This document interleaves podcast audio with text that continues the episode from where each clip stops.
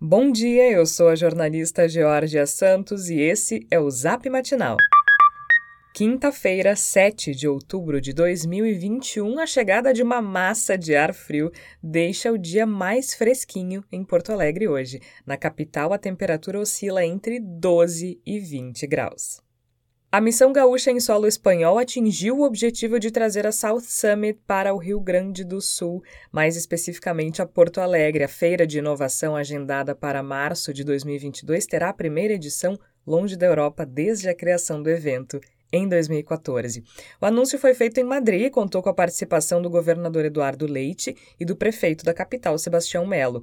A South Summit é considerada uma das principais feiras de tecnologia do mundo e serve como ponto de encontro entre empresas, fundos de investimento e startups próximo passo será definir a região da cidade que irá abrigar o evento. Melo já manifestou o desejo de ver a feira na área central mas a articulação ficará a cargo da administração estadual. A projeção para a capital é atrair entre 3 mil e 5 mil pessoas dispostas a negociar, além de 15 mil visitantes. Em documento conjunto, o Ministério Público e o Ministério Público de Contas recomendaram a destituição de Letícia Batistella do cargo de diretora-presidente da Procempa. Os órgãos apontaram possível conflito de interesses entre a atuação dela como dirigente da empresa pública e como integrante de entidades privadas como a Federação e a Associação das Empresas Brasileiras de Tecnologia da Informação. Ela negou a situação, salientando que não é remunerada pelas outras entidades. Letícia garantiu que conta com o apoio do prefeito Sebastião Melo. O Conselho de Administração da Procempa fará uma reunião extraordinária na semana que vem para debater o assunto.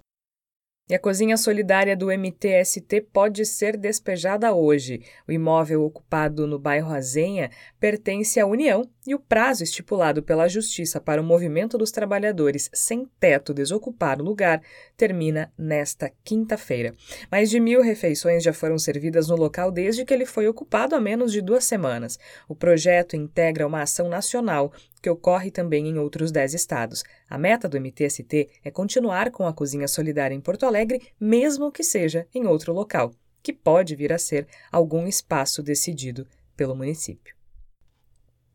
E a capital ampliou o público que pode receber a dose de reforço da vacina contra a Covid. A partir desta quinta-feira, os profissionais de saúde que receberam a segunda dose até 20 de março podem buscar os pontos de vacinação que estão distribuídos em 47 locais diferentes de Porto Alegre. A aplicação da segunda dose de AstraZeneca continua suspensa, pelo menos durante a manhã. Para saber mais sobre os locais de vacinação, basta acessar o link do nosso boletim de texto.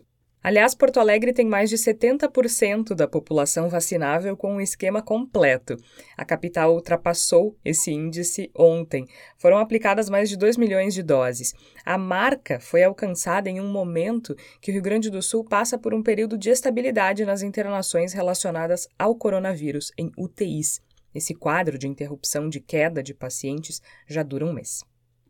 E a Universidade Federal do Rio Grande do Sul anunciou que as unidades acadêmicas terão liberdade para determinar o retorno presencial às aulas em algumas disciplinas a partir de janeiro, mas o ensino remoto emergencial seguirá em vigor. Os servidores com mais de 60 anos, gestantes, fumantes e pessoas com doenças crônicas ficarão em casa. As unidades que optarem pelo retorno devem seguir as diretrizes da universidade. Um documento divulgado em maio deste ano prevê que todos os trabalhadores e alunos tenham a saúde monitorada, o que inclui a realização de um teste RT-PCR antes da volta às aulas. Esse foi o Zap Matinal, feito com base em conteúdos dos sites Sul21, GZH, G1RS e Jornal do Comércio. Nós trazemos notícias gratuitas todos os dias no seu celular. Se você conhece alguém que também vai gostar de receber nossos boletins, encaminhe a nossa mensagem para essa pessoa. O link para inscrição está no nosso boletim de texto. Aliás, caso você ainda não receba a newsletter Matinal Jornalismo no seu e-mail todas as manhãs, inscreva-se gratuitamente ou considere fazer nossa assinatura premium para ter acesso a todos os nossos conteúdos e também apoiar o jornalismo local. Siga a gente também nas redes sociais, arroba Matinal Jornalismo no Instagram e arroba News Matinal no Twitter. Um abraço e um bom dia!